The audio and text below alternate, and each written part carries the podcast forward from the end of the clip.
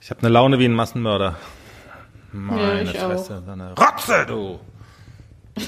oh, das gibt's doch gar nicht. Du kommst zu Money in den Keller, du. Ich sag's dir, du kommst in, äh, du kommst in den Corona-Keller.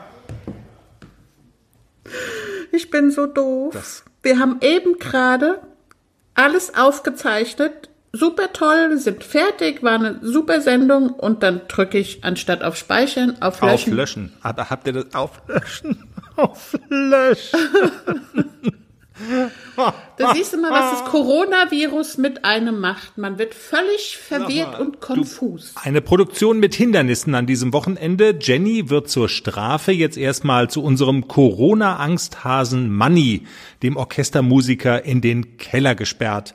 Manny hat kein Klopapier mehr und will jetzt die Handtücher nehmen. Was? In den Keller zum Manny kommst du.